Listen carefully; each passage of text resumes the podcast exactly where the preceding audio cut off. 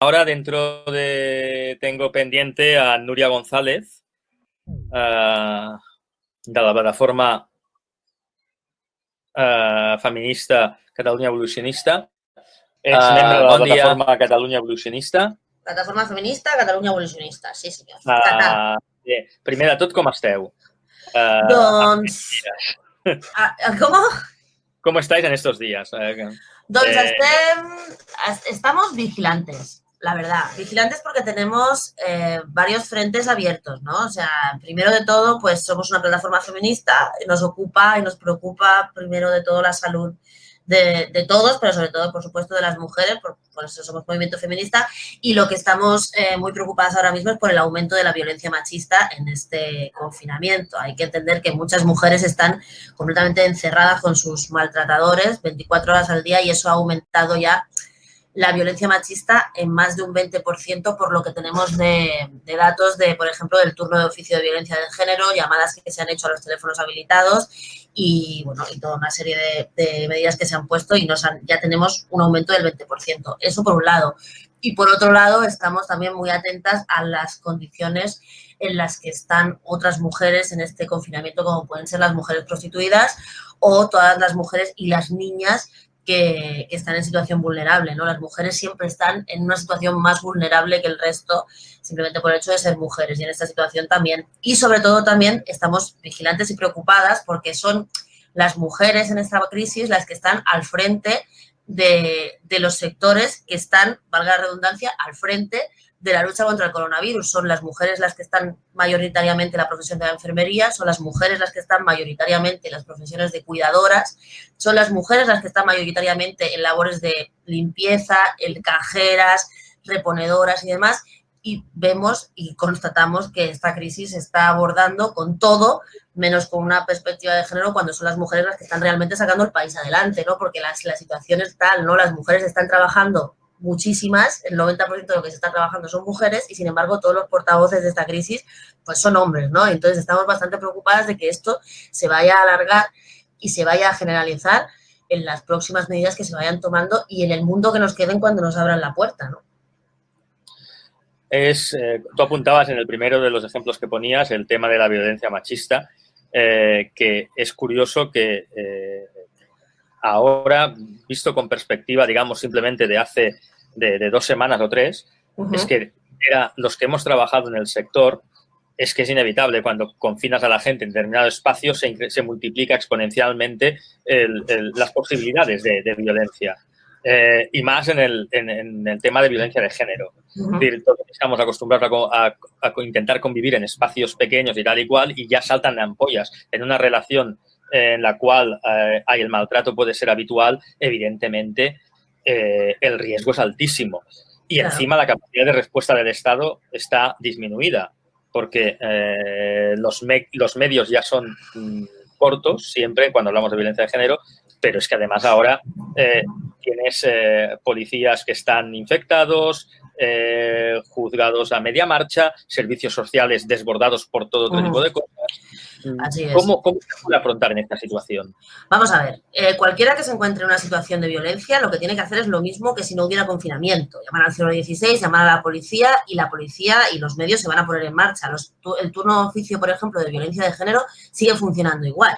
O sea, la violencia de género, todo lo que tiene que ver con la violencia machista no se ha parado.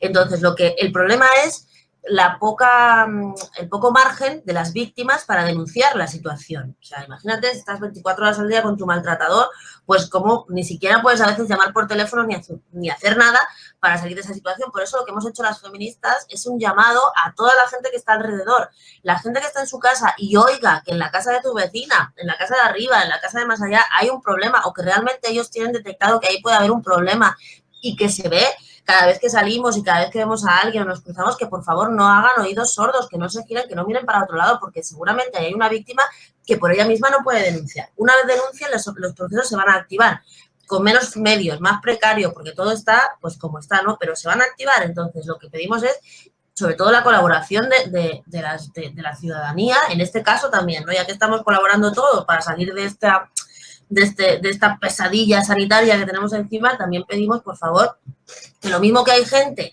que se pasa el día en el balcón a ver si el vecino se ha pasado tres minutos más con el perro o ha salido cuatro veces a tirar la basura, que por favor hagan algo útil y si ven realmente que detectan una situación de violencia alrededor con mujeres y con niños y niñas, porque la violencia infantil también está aumentando muchísimo, pues que hagan el favor de llamar a la policía para algo útil, no solo para fastidiar al vecino. Eh, apuntabas que la mujer está al frente de la mayor parte de servicios, equipos, empresas o trabajadoras, al frente, de, digamos, de servicios esenciales, servicios públicos, etcétera. Es, es, muy curioso porque también, a su vez, es una de las víctimas económicas más duras eh, del COVID. Nadie había pensado de que hubiera una paralización económica tan brutal como la que ha habido y con unos efectos tan devastadores. Claro, imagínate, por ejemplo, todas las, trabajadoras del hogar, las trabajadoras domésticas que en su mayoría estaban trabajando en negro. Esas mujeres que han mantenido a sus familias, muchas veces familias monomarentales, hasta hace tres semanas, desde hace tres semanas aquí, es que no están cobrando ni un euro. Y no hay ninguna medida, ninguna medida de las que se ha sacado del gobierno, ni para esas trabajadoras del hogar, ni para toda la gente que estaba trabajando en la economía sumergida, que podemos mirar para otro lado y pensarnos que en nuestro país es todo legal y todo tal, pero la verdad es que los sectores más afectados, como pueden ser ese o la hostelería, están plagados de gente que trabaja en negro o cobra en negro o las nóminas no son las que son. Entonces, claro, hacer medidas económicas exclusivamente pensando en, la, que todo lo que está en blanco, entre comillas, es lo que existe, es dejar a gente absolutamente desprotegida. Y esta gente, y sobre todo pues estas mujeres que trabajan en los hogares, que son cuidadoras y demás, si les han dicho que no vayan más, están sin cobrar nada y no hay nada a lo que se puedan acoger. Por eso tenemos un repunte de, de, petición de ayuda alimentaria. Sea, ya estamos en ese, en ese, en ese nivel de que de que la gente está pidiendo comida, ya no está pidiendo ayudas de que está pidiendo para llenar la nevera porque la semana pasada la anterior la podían llenar y desde hace una semana que ya no la pueden llenar. Entonces, las administraciones públicas lo que tienen que ser son ágiles. Tú mismo has dicho, los servicios sociales están desbordados. Están desbordados, pero es que hay una cosa muy importante que se tiene que tener en cuenta. Eh, yo lo sé porque también trabajo en los servicios sociales. Los servicios sociales podemos intentar correr y llegar a todas las urgencias, pero las otras patas de las administraciones públicas, sobre todo de las locales, como pueden ser intervenciones, tesorería, secretaría y tal, que son al final los que dan los decretos que se puede ayudar, tienen que tener una visión de agilidad total. No podemos, por ejemplo, intentar que para dar una ayuda de urgencia alimentaria haya que hacer todo un procedimiento administrativo que tarde tres semanas, porque los, tienen que entender que esas tres semanas la gente tiene que comer. Entonces, la situación de alarma que el Estado está flexibilizando total y la Generalitat también en un tema de, burocracia, tiene que trasladarse a los ayuntamientos, que a veces no se traslada porque son los propios organismos estatales o autonómicos los que no dejan que, las, que, la administración local, que debería ser la más ágil, lo sea. Y ahora mismo la gente que tiene hambre y que tiene niños y que tiene las neveras vacías está dirigiéndose a los ayuntamientos y tienen que darle flexibilidad para la respuesta.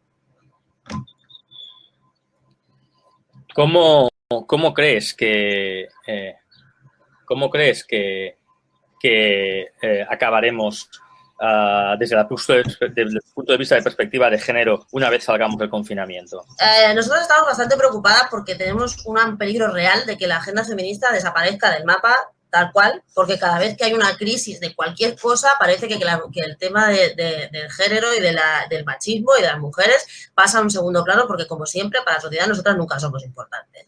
Entonces, hay, hay un peligro real, no lo estoy diciendo yo, ya ha salido en un montón de sitios, de que la agenda feminista desaparezca. Pero no solo es que la agenda feminista desaparezca, es que si desaparece la agenda feminista, lo que desaparece en medio son los derechos humanos. Estamos viendo cómo en pro de la seguridad, ya, y llevamos tres semanas nada más, ya está habiendo un recorte de libertades brutal. Primero un recorte de movimiento, que entendemos todo, para por un tema sanitario, pero ya tenemos también un decreto que dice que el gobierno puede controlar dónde estemos e incluso que puede controlar nuestros datos y demás. Yo entiendo que en una situación de emergencia es posible que, estos, que estas medidas sean eh, buenas y sean obligatorias y sean eficaces, pero hay que estar muy vigilantes porque no vayamos a salir de esta crisis con, eh, además de con una población eh, asustada, con una población eh, asustada, confinada y controlada y además cautiva, ¿no? De, porque es muy fácil en una situación en la que prima la seguridad tener tentación de actitudes bastante totalitaristas que en otro momento no permitiríamos y que en pro de una salud pública quizá um, puedan entender algunos gobernantes que todo está justificado. Yo, por ejemplo, me he quedado bastante eh, alucinada con unas declaraciones que ha hecho el propio ministro de Justicia, de Justicia,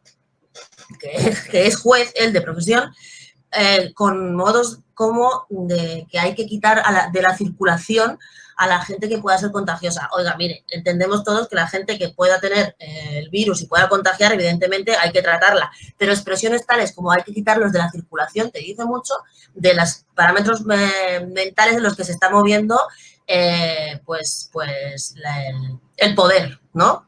El poder que, es muy goloso en este momento en el que tienen todo el poder, querer, querer perpetuarlo dejando a un lado las libertades y los derechos que tantos hemos, hemos, hemos luchado para conseguir, porque, oiga, nosotros queremos salvar la vida, pero queremos salvar una vida como la que teníamos, no queremos abrir la puerta y nos encontrarnos en un estado policial, que es lo que hay ahora en algunos sitios.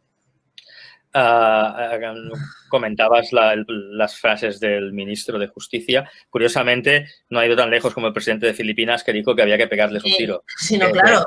Ese ya es, digamos, un ejemplo. O el presidente de Turkmenistán, que creo que es delictivo hablar del COVID-19. Ya, pero mira, Enrique, por ejemplo, o sea, cuando se anima a la población a denunciar al vecino si lo ve salir o no sé qué, yo lo que considero es que la población está teniendo un comportamiento ejemplar sin necesidad de amenazas y sin necesidad de, estar encima. Siempre hay alguno que se le va, pero bueno, siempre hay alguno que se le va en todos sitios.